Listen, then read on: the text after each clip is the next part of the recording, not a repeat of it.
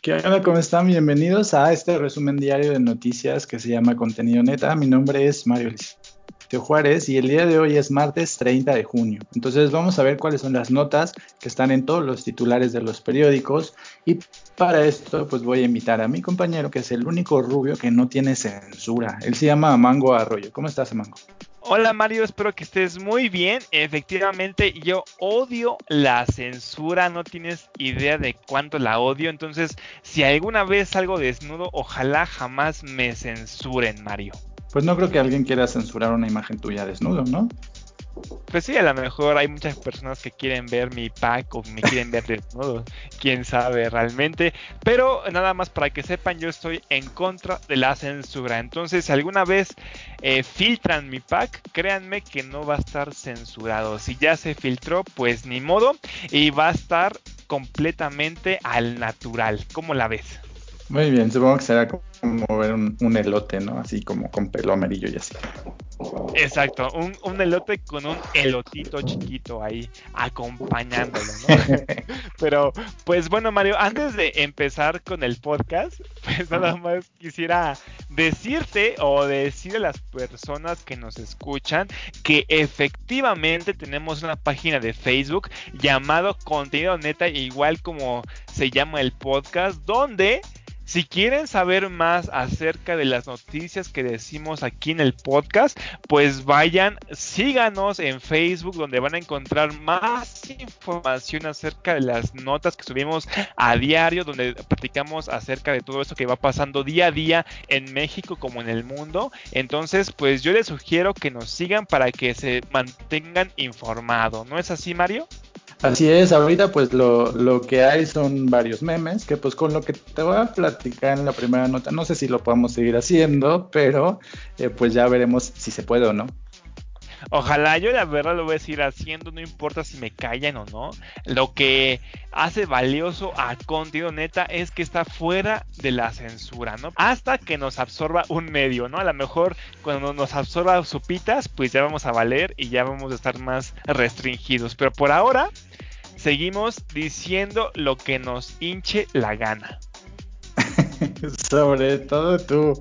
Pero, bueno, te voy a platicar, este, pues ya sin más preámbulos, esta nota de tu página Sopitas que habla acerca de, esta ley que es como muy controversial y que se llama notificación y retirada. Y pues es que como parte de como de los acuerdos que se han llevado a cabo eh, para el tratado entre México, Estados Unidos y Canadá, lo que conocemos como el TEMEC, pues el, el, la Cámara de Diputados y la Cámara de Senadores pues han tenido que estar aprobando paquetes de leyes que forman parte de este acuerdo. O sea, para que los tres países pudieran firmar, pues cada país se tuvo que comprometer a algo para poder llevar a cabo este convenio. Entonces, pues hay un montón de leyes que son medio raras y algunas que incluso pues van a perjudicar a mucha gente, pero específicamente esta ley que se llama notificación y retirada tiene que ver con la ley federal del derecho de autor y el código penal federal.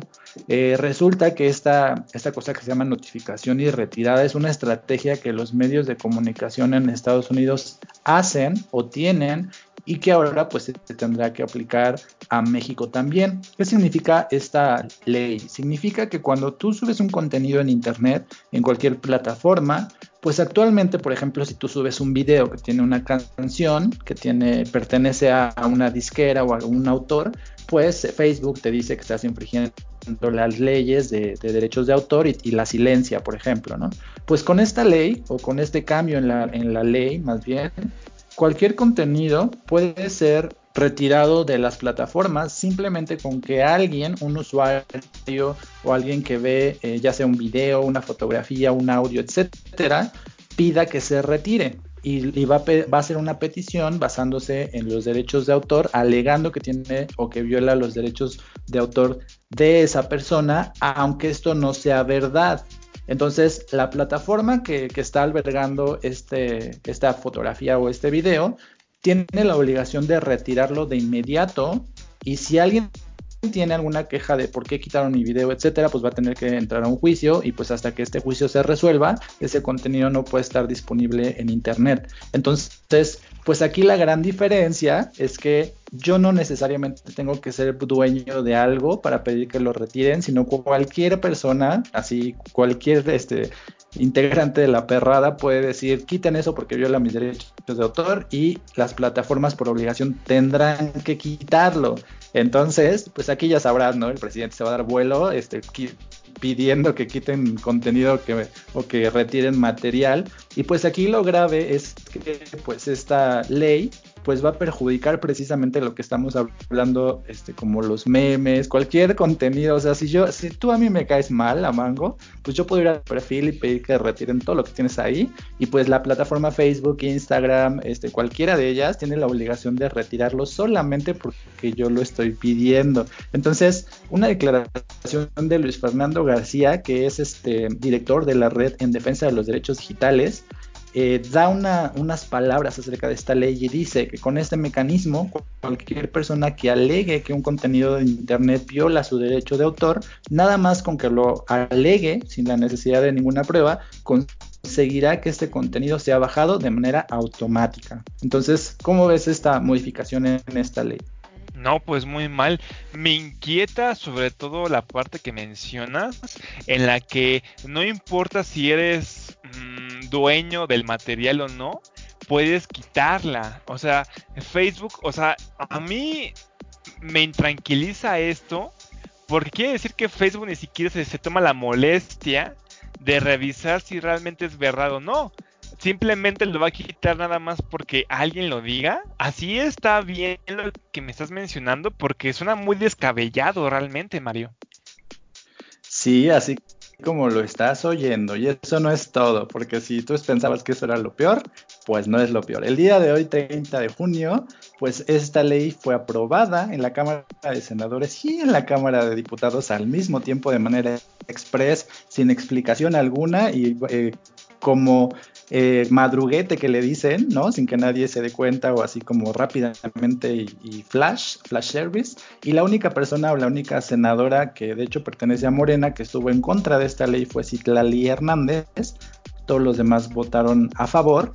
Y eh, pues lo peor es esto y otra cosita que también viene acompañando esta ley. Resulta que este, esta propuesta, que ahora ya es ley, viene acompañada de, un anexo que dice que todas las personas que, poseen un teléfono celular, un teléfono móvil, tienen la obligación, cuando tenga alguna, cuando falle o cuando tengas necesidad de ir a que lo arreglen, tienen la obligación de ir al fabricante del teléfono. Ya no puedes ir a que te lo repare tu amigo o a la plaza de la computación en tu caso, acá un negocito, porque esto estaría infringiendo la ley y podrías ir a la cárcel por ir a reparar un teléfono en otro lugar que no sea el fabricante. Ok, eso sí está muy estricto. Entonces, ¿qué va a pasar con la Plaza de la Tecnología, por ejemplo? Porque hay muchas personas que trabajan ahí y muchas personas más las que van ahí a buscar, no sé, una, una pieza que les falte a su laptop o a su celular. ¿Qué va a pasar con todas esas personas, Mario? Pues según esta ley, técnicamente serían delincuentes porque precisamente la ley lo que hace es eh, solamente restringir la, reparación a las, a las, compañías fabricantes de los teléfonos. Entonces estas personas pues pasarían a ser delincuentes gracias a esta ley aprobada hoy por la Cámara de Diputados, la Cámara de Senadores y pues un saludo a todos ellos que legislan a favor de la ciudadanía. Ok, pues bueno, gracias por saludarlos. La verdad, yo también les mando un saludo enorme por estar siempre en apoyo de la ciudadanía, sobre todo, ¿no? Y esto está muy grave. Yo siento también, tú dices que viene en parte por el Tratado de Libre Comercio del TEMEC, ¿no? De México, Estados Unidos y Canadá. Yo no sé si tenga algo que ver con lo que ha estado pasando con este Donald Trump, que Twitter ha estado eh, queriendo infringir bastante en los límites de lo que está diciendo Donald Trump. No sé si tenga algo que ver, pero toda esa ley que está surgiendo por este tratado realmente sí se me hace bastante Mm, ¿cómo podría decirlo? Exigente. Esa es la palabra y realmente sí lo es. Porque mm, es muy es muy difícil que realmente esté llegando aquí a México, sobre todo en un gobierno como el de López Obrador, que ha dicho que realmente aquí hay bastante libertad de expresión, ¿no crees? Pues había, ¿no? Entonces, a partir de hoy, pues los ciudadanos, de hecho, esta red de defensa eh, de los derechos digitales te está dando una forma, si tú gustas llenarla, eh, se las vamos a poner en contenido neta en la página de Facebook, donde tú puedes este, llenar tus datos ahí y en forma de protesta, ellos están enviando todas estas solicitudes precisamente a la Cámara de Diputados y Senadores para que echen atrás esta ley, pero pues se ve muy difícil. Entonces la, la forma va a estar ahí y pues ya nos fregamos, ¿verdad? ok, sí, no nos fregamos aunque haya una forma, ¿no? Es nada más como de para que se distraigan ahí los, los morritos, ¿no? Para que llenen la forma de protesta, aunque no le vamos a hacer absolutamente caso. Ahí va a surgir y así se va a quedar siempre. Eso lo han aplicado muchísimas veces aquí en México, ¿no? Se pone, o se aplica una reforma y esta reforma obviamente se va a meter o se va a poner porque se les hincha los huevos, ¿no crees? Pues así es. Entonces, pues ya no, ya para que te sigo diciendo más, este, vayan y lean la nota y pues mejor cuéntanos la tuya para poder enterarnos de otra cosa, ¿no? ok, un poquito más feliz que no sean estas barbaridades que quieren hacer aquí en el mundo, porque al final, pues es un poquito acerca de la libertad de expresión. Pero bueno, aquí yo te voy a contar un poquito. Yo en los podcasts pasados, Mario, siempre hablaba de Felipe Calderón. De hecho, era uno de mis archienemigos, uno que hay que contarlo en mi lista de enemigos públicos de Amango, ¿no? Aquí te voy a contar que ahora le toca al expresidente Enrique Peña Nieto hablar acerca de él. ¿Por qué? Porque resulta que Emilio Lozoya, recordemos que esa persona estaba en España cuando lo comenzaron a acusar de corrupción y de que de hecho iban a meterlo preso por algunos desvíos y por algunas irregularidades que tuvo en su mandato o en su gobierno de este Emilio Rosoya. Recordemos que esa persona fue exdirector de Pemex en el sexenio de Enrique Peña Nieto. Entonces, esa persona fue pues acusada de irregularidades en su en el sexenio de Enrique Peña Nieto, estaba en España y apenas el día de hoy aceptó este Emilio Lozoya Mario a ser extraditado a México, según la fiscal general. Y te voy a contar un poquito más acerca de esto. De acuerdo a esta noticia que viene de CNN, menciona que Emilio Lozoya Austin, exdirector general de Petróleos Mexicanos, que es entre paréntesis Pemex, aceptó la extradición de España a México y manifestó su consentimiento expreso para ser entregado a las autoridades mexicanas. Ahora sí que como se podría decir, está aceptando o está apoyando a las autoridades.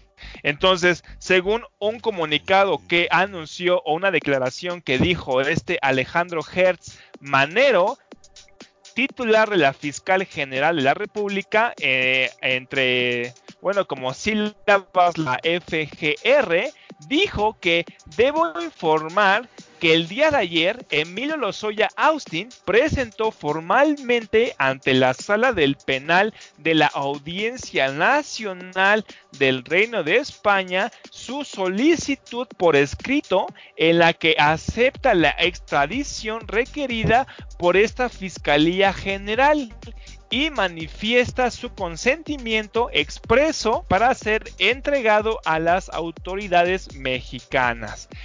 Asimismo, ofreciendo su colaboración para establecer y esclarecer los hechos que le han sido imputados. Aquí muchas personas por esta frase o, esta, o este renglón que te acabo de leer, muchas personas están pensando que van a manchar otros miembros del gabinete de este Enrique Peña Nieto o del mismo Enrique Peña Nieto. Yo aquí te quiero preguntar, ¿qué piensas tú al respecto, Mario? Pues esto, ¿no? ¿No sería más fácil de una vez este, ya enjuiciarlos a todos? O sea, si te vas a poner a escoger un corrupto entre mil corruptos, pues mejor regrésalos a todos, ¿no? Esa es una idea que pudiéramos tener, pero desgraciadamente no puede ser tan fácil, ¿no? Siempre van a buscar alternativas para salirse con la suya. Lo mismo que pasó con la, las familiares de El Marro. Y te voy a contar un poquito acerca de esto. Y es que en un breve mensaje, Mario, a medios de comunicación, explicó la FGR que el 25 de enero del 2017, en la administración de Enrique Peña Nieto, la entonces Procuraduría General de la República inició una investigación, fíjate bien, por, por delitos patrimoniales en el caso de la empresa Oderbrecht, misma que no concluyó en más de dos años razón por lo cual al inicio de las funciones la nueva fiscalía se tuvo que retomar el caso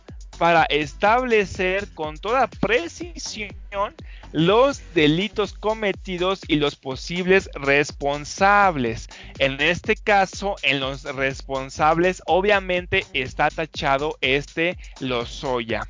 Aquí hay que ver que realmente todo el gabinete de Enrique Peña Nieto siempre olía a corrupción, ¿no? Como tú mencionas, no es algo que nos extrañe o no es algo que nos sorprenda, pues siempre que viene acompañado con la palabra Enrique Peña Nieto, pues tiene que ver siempre con corrupción. Entonces, aquí te puedo mencionar una declaración que hicieron que dice lo siguiente, entre ellos todos los referentes al extraditado, obteniéndose de inmediato el aseguramiento de inmuebles vinculados con el lavado de dinero. En este nuevo lapso y durante 2019, Petróleos Mexicanos también denunció ante esta fiscalía delitos por operaciones con recursos de procedencia ilícita en el caso de la empresa Agronitrogenados, expuso el funcionario de la FGR. Entonces, pues aquí esta noticia es más para saber qué va a pasar, qué va a pasar cuando llegue este Lozoya, Emilio Lozoya aquí en México, porque parece ser que al parecer, en lugar de estar visitando España, parecía más que estaba huyendo de todas las cosas que había hecho en México y pues prefirió llegar a España. Y pues ahorita que está extraditándose hacia México, pues vamos a ver realmente qué va a pasar, ¿no crees Mario? Que vamos a ver si realmente va a revelar algo o si vamos a conocer más acerca de todo lo que pasó el sexenio pasado que realmente hacían lo que querían, ¿no crees?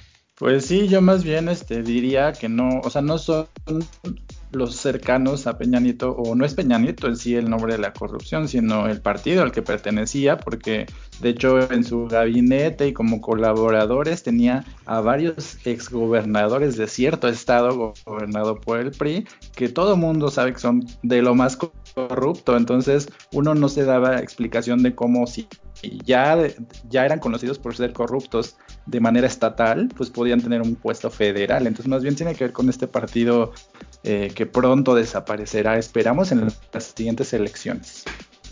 Ojalá, ojalá así sea. Con esto acabo mi nota, pero hay que tener en cuenta que este partido se va a aliar con este otros dos partidos. De hecho, lo ha estado anunciando o esperemos que no lo haga. Esperemos que no lo haga, que se quede solito para que por fin pueda desaparecer, Mario.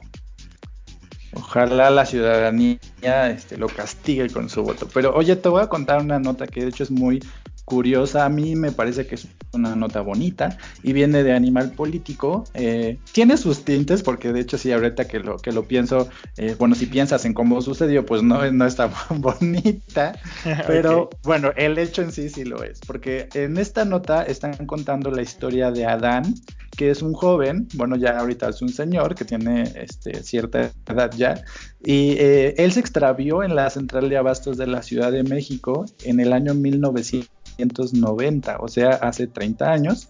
Eh, él estaba con su papá o fue a, la central de abastos con su papá, se perdió, se extravió.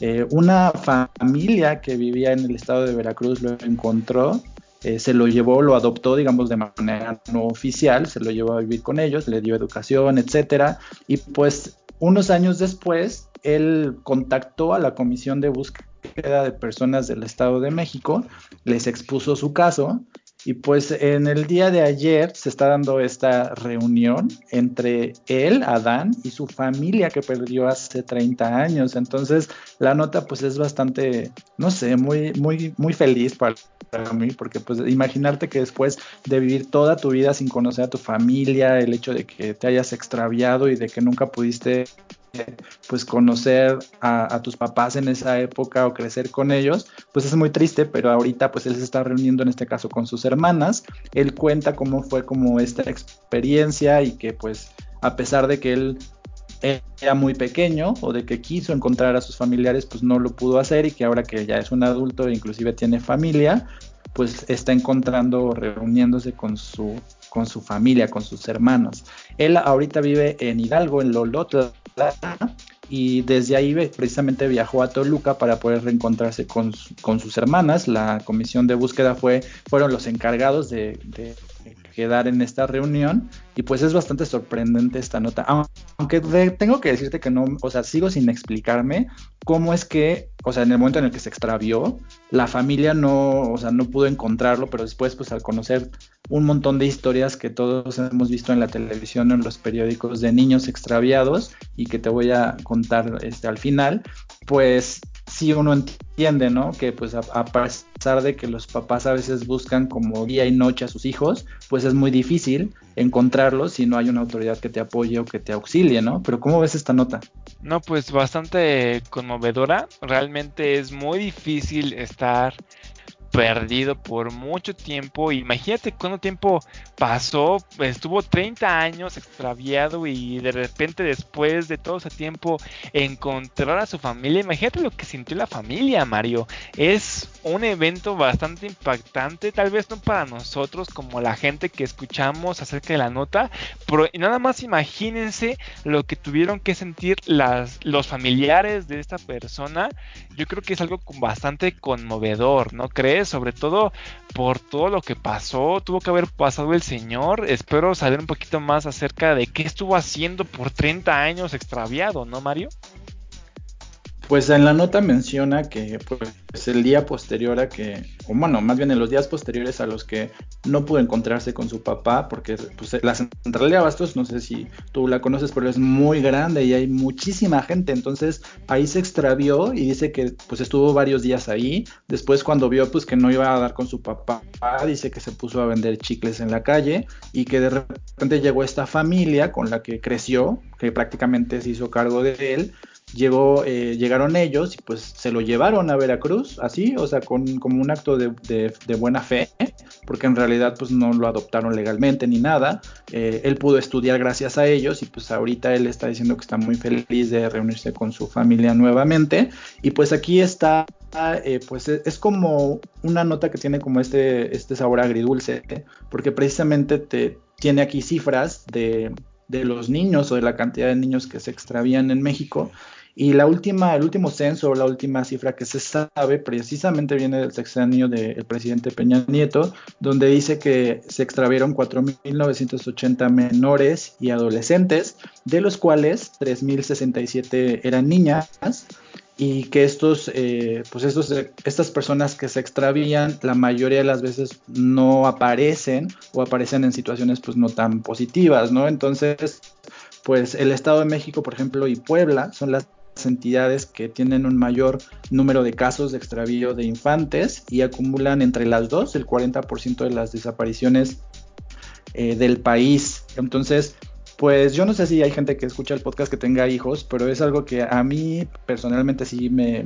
preocupa o me llega mucho porque pues el hecho de ver a un niño que se pierde o que a lo mejor lo roban o lo, lo, toman por la fuerza, pues es muy doloroso, ¿no? Entonces, pues la recomendación es que cuiden a sus hijos y pues al menos esta familia, pues sí tiene 30 años después, porque sí fue una justicia como muy tardada, que esta familia al menos pues tiene el, pues este beneficio de encontrar a este niño que ya es un señor y pues qué bonito que pudieran encontrarlo de nuevo, ¿no? Efectivamente, así es. Desgraciadamente, como menciona Mario, hay muchas personas que pierden a sus hijos y no los vuelven a encontrar nunca. Curiosamente, muy curiosamente, en el sección de Enrique Peña Nieto resultaban ser niñas, ¿no? Curiosamente, aquí yo lo que les recomendaría a los papás, a los padres de familia que nos escuchan, es que no pierdan de vista a sus hijos cuando van a este tipo de lugares donde está muy una cantidad concentrada de personas como la central de abastos. Aquí es muy complicado y recuerden que aquí en México hay personas muy canijas que nada más se quieren aprovechar de el otro, ¿no? Entonces, tengan cuidado, siempre háganle caso a sus hijos para que no esté pasando esto. Aquí lo, bueno de la nota que menciona Mario es una, una nota feliz de, una, de un niño que se extravió, pero gracias a alguien pues pudo tener una vida pues agradable. Desgraciadamente no todos los niños pueden tener estas vidas. Entonces hay que tener muchísimo cuidado, ¿no crees Mario? Sí, o sea, hay muchos niños que, o sea, pues no reciben ayuda de nadie y se quedan en la calle, ¿no? Y pues la gente no los vuelve a ver, pero después ya son adultos que viven en la calle, que tienen problemas de droga, etcétera. Entonces, tengan mucho cuidado con su hijo y pues si quieren leer la nota completa, ahí está en la página de Facebook. Y pues no sé, ¿cuál es tu siguiente nota, Mango? Cuéntanos. Pues mira, Mario, te voy a contar esta nota te va a impactar. Yo sé que hay muchas personas que nos escuchan que ya están hartos, enormemente hartos de la pandemia que estamos aguantando. Yo también, yo los entiendo. pensábamos que iba a durar dos semanas cuando empezó en marzo, que iba a acabar el 30 de, el 30 de marzo, pero resultó que no fue cierto y que siguió hasta junio y se va a extender todavía. Pues resulta ¿no? Que este López Gatel, en una de, estas conferencias vespertinas que él hace para estar informando acerca de qué pasa con, con el coronavirus, mencionó que el coronavirus podría estar presente de 2 a 3 años.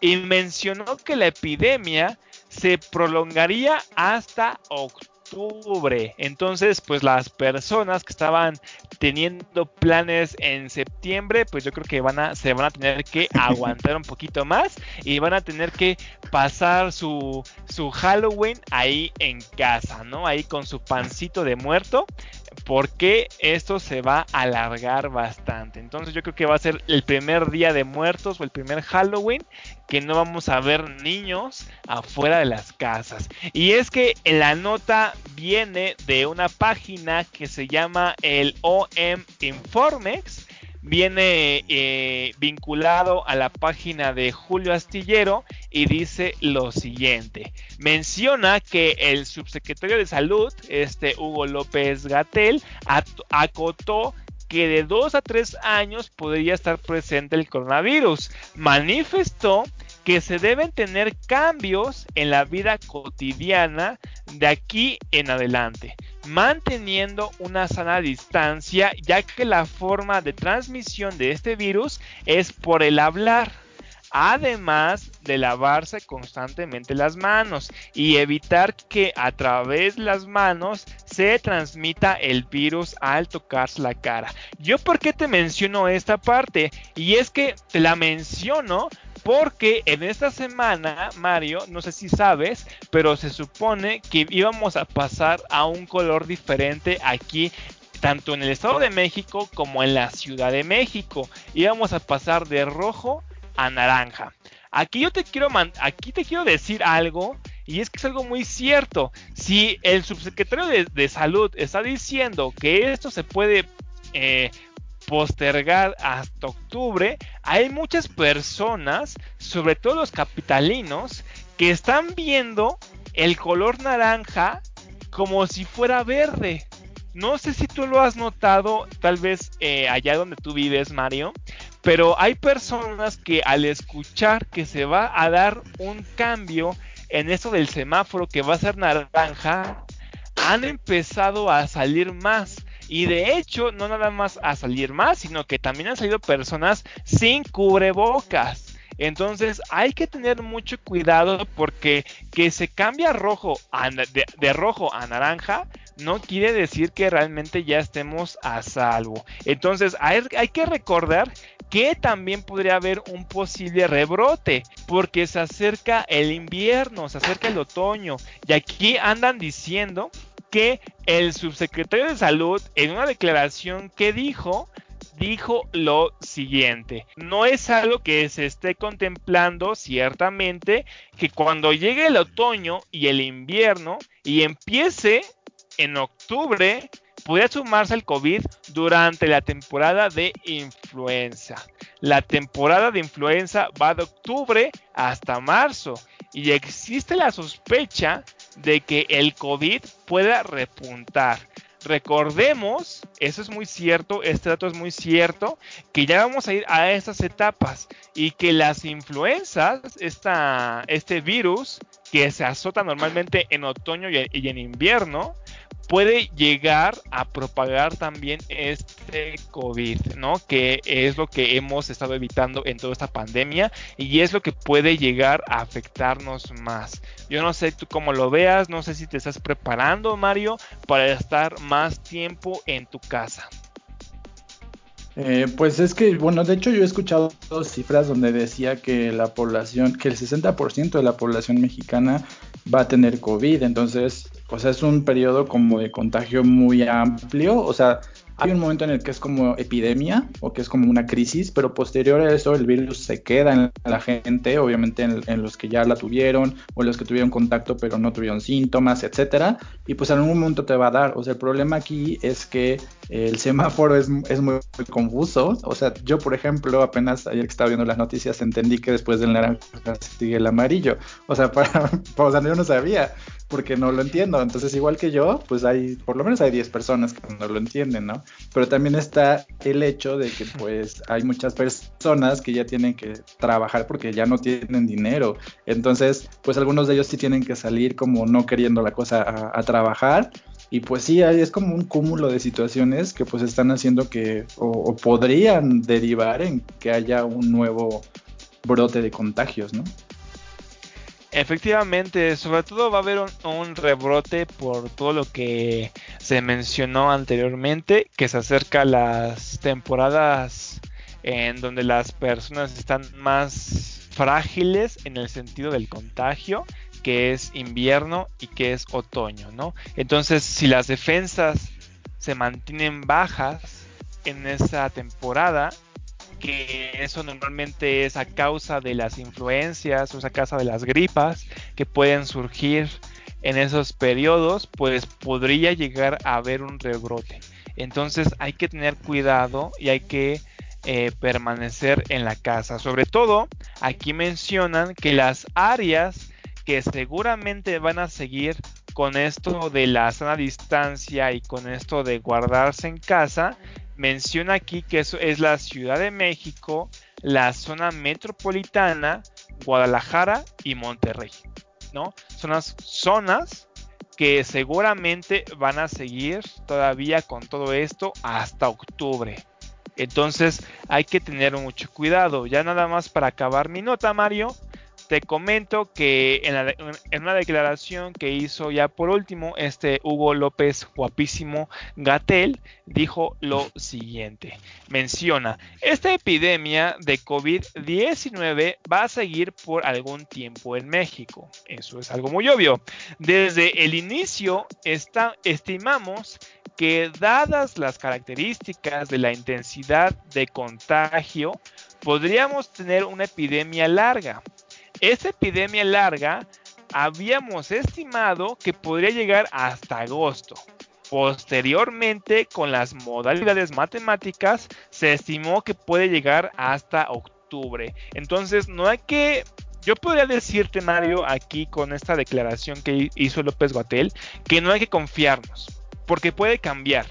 Aquí se está viendo que el mismo gobierno pensaba que iba a acabar en agosto y ahora aquí nos están mostrando que va a acabar hasta octubre. Entonces hay que seguir respetando lo que nos han mencionado porque si no lo hacemos, imagínate, entonces podría llegarse a alargar, porque esas son estimaciones, ¿no? No es algo afirmado o que podría decirse que en octubre se va a acabar, ¿no? Es, es una estimación y las estimaciones pueden tender al cambio. Entonces, pues yo nada más con esta nota, yo les recomendaría que sigan con las recomendaciones de la sana distancia. Pues sí, oye, porque de hecho, este, bueno, a partir del fin de semana pasado, yo he estado viendo ya videos de amigos que viven en el Estado de México y en la Ciudad de México, donde ya están en fiestas, entonces realmente no entiendo este, pues si somos tercos o si la gente que se hace cargo de, difundir la, información no lo hace muy bien o definitivamente pues nos gusta llevar la contra, ¿no?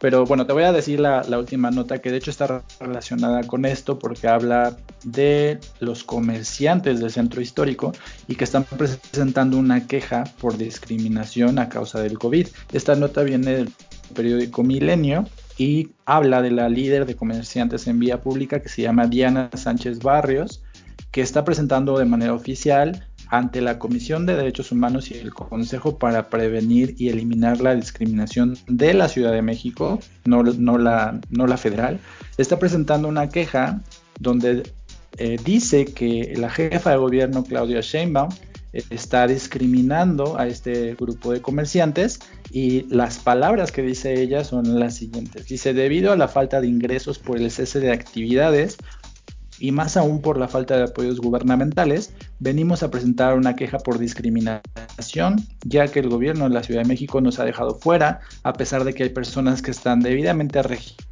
registradas para ejercer su trabajo en diferentes puntos de la ciudad.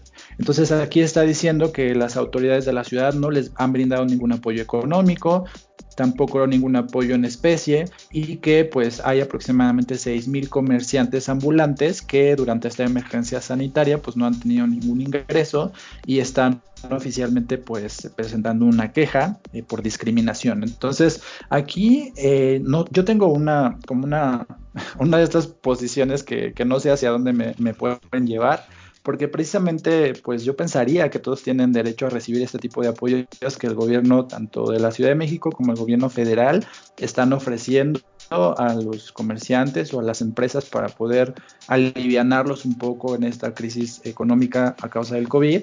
Pero también hay otra cosa, que es que este es un grupo, como dice la nota, de comerciantes en vía pública o lo que se conoce como comerciantes ambulantes, ¿no? Entonces, si tú te pones a pensar en que precisamente los apoyos del gobierno provienen de los impuestos o de la ciudadanía, pues sí sería un poco injusto o sí entiendo el hecho de que no se los otorguen a ellos porque ellos precisamente no pagan un impuesto, como puede ser un locatario, como puede ser un comercio establecido que pues paga luz, paga renta y pues sí subsana, digamos, esa parte como de los apoyos, porque al final de cuentas pues contribuye a los impuestos y por eso tiene posibilidad de tener estos apoyos, ¿no?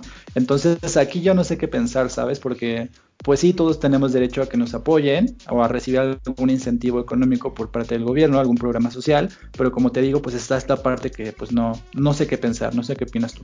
Pues mira, yo te puedo decir algo y es que eh, yo he visto al menos en la Ciudad de México, que sí han quitado a varios comerciantes, ¿no? Sobre todo en lo que respecta al metro. Y sobre todo ahorita que estamos en pandemia, pues muchos comerciantes han estado cayendo, ¿no? De forma injusta o justa lo han estado haciendo. Entonces, sí es importante estar checando porque hay muchas personas que realmente sí viven de esos comercios, ¿no? Estamos aquí en México, para las personas que, que nos escuchan en otros países, ¿no? hay muchas personas que su economía se mantiene en comercios aquí en la ciudad o en otros estados de México, sobre todo en, en sectores así como estos comercios que están mm, en las banquetas o están adentro del metro, etcétera, pues que son familiares que pues nada más se pueden mantener de esta forma. Entonces, pues también con esto esto de la pandemia, pues han estado cayendo de, de, forma discriminatoria o no, pero lo han estado haciendo. Entonces, sí hay que tener cuidado en esto porque aquí en México pues hay muchas familias que sí realmente su apoyo económico pues se mantiene acerca de esto, ¿no crees, Mario?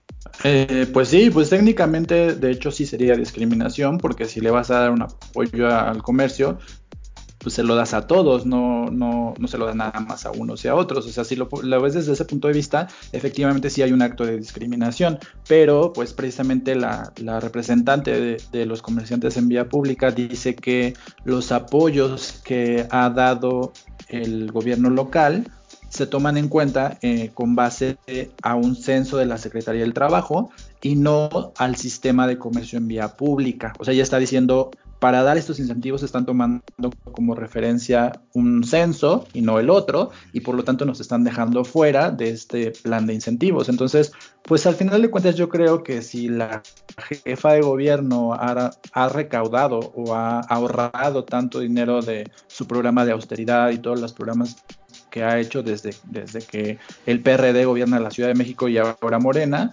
pues a lo mejor sí le alcanzaría para darle algún tipo de apoyo a estos comerciantes, digo que no sea un gran apoyo, sino algo significativo, pues para que ellos se sientan atendidos, ¿no? Pero finalmente esto ya pasó a la CONAPRED local y ya pasó a la Comisión de Derechos Humanos. Entonces ahora el gobierno local va a tener que seguir una recomendación de estas instituciones para ver qué es lo que va a hacer.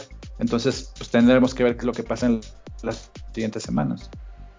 Efectivamente, y sí, de hecho es algo muy injusto que algunos estén recibiendo el apoyo, como yo mencioné, algunos están recibiendo el apoyo y otros no. Algunos estén cerrando por falta de apoyo, por falta de esta economía que necesitaban para mantener su negocio ahí y otros pues simplemente ya deben cerrar, ¿no?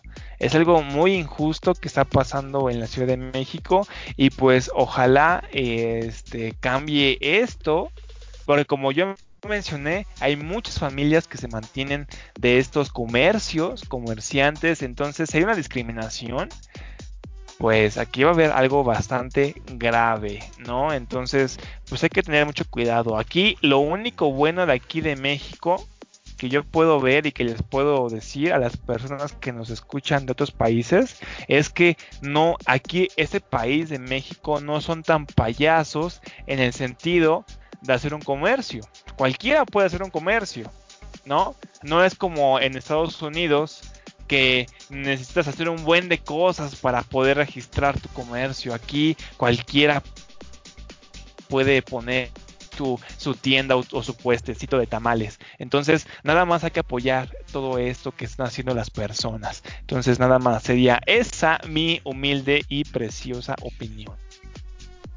Pues sí, yo diría más bien que pues, aquí en México se discrimina parejo, ¿no? O sea, no te discriminan por algo en particular, sino a todos nos discriminan por igual. Entonces, cuéntanos mejor tu última nota. Bueno, a mí no me discriminan tanto porque yo soy güerito, ¿no?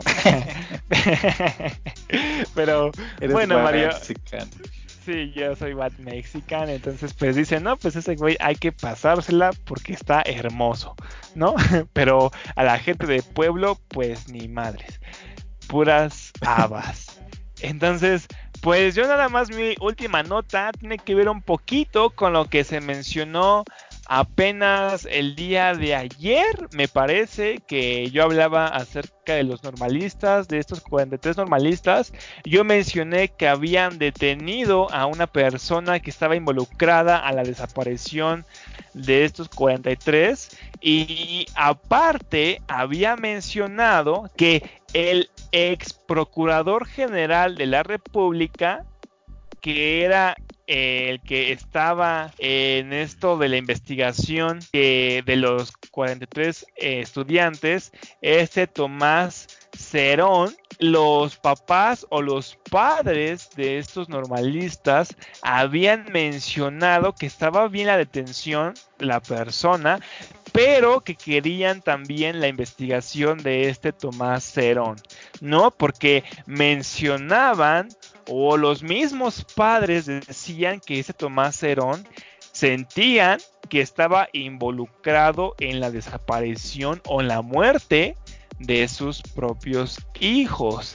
Ahora, bien, esto viene como un, con un hilo, Mario, porque resulta que el gobierno les hizo caso a los familiares y empezó a investigar a este Tomás Cerón.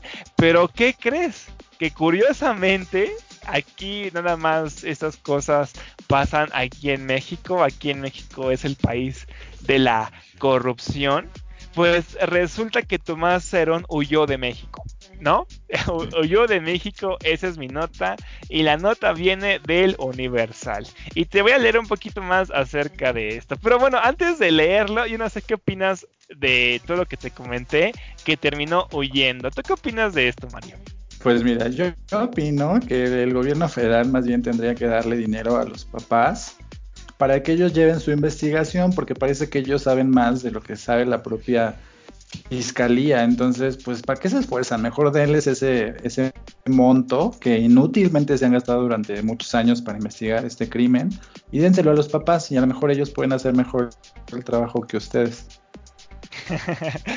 pues efectivamente, porque mm, es algo muy chistoso. Esto pasó, recordemos que pasó en el 2014, ya llevamos que serán seis años de este crimen de los 43 normalistas, no es posible que una persona como Tomás Cerón estuviera a cargo de la agencia de investigación criminal y que curiosamente actualmente ahorita que se está investigando haya huido del país, ¿no? Y que ya cuenta con orden de aprehensión con ficha roja de la Interpol. ¿no? Eso es algo bastante increíble que pasara. Y recordemos que esta persona, pues, ¿de qué sexenio era? Ah, pues curiosamente, del sexenio de Enrique Peña Nieto. Ahorita no crean que Enrique Peña Nieto está sudado del miedo, no crean eso. Enrique Peña Nieto está viviendo su vida, la mejor vida de todas, anda disfrutando con su nueva novia acá, con unos buenos cumbiones. Y pues la nota viene aquí que mencionamos que ayer se obtuvo la aprehensión de, José Ángel N., alias El Mochomo, quien fue un participante de gran notoriedad en este caso. Gertz Manner, este Gertz Manner es el fiscal general de la República aseguró ¿No es, que... ¿No es, no es Gertz Manero? Getz Manero, ah, sí, cierto, perdóname. Este Getz Manero, que es el, gracias, gracias por este decirme. Este Gertz Manero, que es el fiscal general de la República, aseguró que a la nueva Fiscalía General de la República, a través de la Fiscalía, bueno, a través de la Fiscal Especial en materia de derechos humanos, maestra Sara Irena Herrerías, así como el fiscal especial para el caso de Ayotzinapan, maestro Omar Gómez Trejo, iniciaron nuevas investigaciones por diversos delitos que no habían sido tramitados. Fíjate, no habían sido tramitados y que no tenían o no tienen obstáculo procesal para poderlos judicializar, ya que son fundamentalmente la desaparición forzada de las víctimas y delincuencia organizada, así como el verdadero paradero de las personas desaparecidas. Lo anterior dijo, este, aquí lo menciona él, que han permitido, aquí menciona este Hertzmanner, Hertzmanner, que han permitido establecer la cronología de lo sucedido, así como la participación de quienes cometieron ese delito. E inclusive se han enviado ya restos para su identificación a la Universidad de Innsbruck, que fueron encontrados durante esta nueva administración y nueva investigación, sobre los cuales se esperan resultados de inmediato. Todo esto, lo que yo te menciono, Mario, tiene que ver con la nueva investigación que está encabezando este Hertz Manero que viene vinculado con este nuevo gobierno. ¿Por qué? Porque con el gobierno de Enrique Peña Nieto simplemente nunca se hizo absolutamente nada y pues de plano este Tomás Cerón terminó huyendo. Entonces, ¿tú cómo ves acerca de esto? Recordemos que Tomás Nerón actualmente está como ficha roja de la Interpol. Eh, pues es que todo este asunto de, Ayotzinapa es igual que el semáforo. O sea, yo no entiendo dónde empieza, dónde termina. Tiene como diferentes cosas que a mí me parecen inexplicables. Pero pues ojalá que, pues entiendo que una de las promesas del presidente López Obrador fue eh, esclarecer este, este asesinato. Entonces, pues ojalá que al final de su sexenio sí entregue cuentas claras para decirnos exactamente qué pasó, quiénes lo hicieron y cuántos arrestados o cuántos en la, cárcel ya hay por este delito. Pues sí, realmente esto sería mi última nota, Mario. Y pues sí, hay que ver realmente cómo se va llevando el caso de esto del Ayotzinapan, que por mucho tiempo ha estado este, en los archivos de del gobierno y pues ojalá y se arme algo, ojalá que los padres por fin puedan tener un descanso, porque imagínate Mario, seis años estando en lucha, eso es bastante, ¿no? Es algo muy, pero muy largo. Entonces, ojalá y esto termine cambiando, como mi grasa en el estómago, ¿no crees? pues sí, esperemos que eso sí tenga este, un final feliz, no como te en el estómago.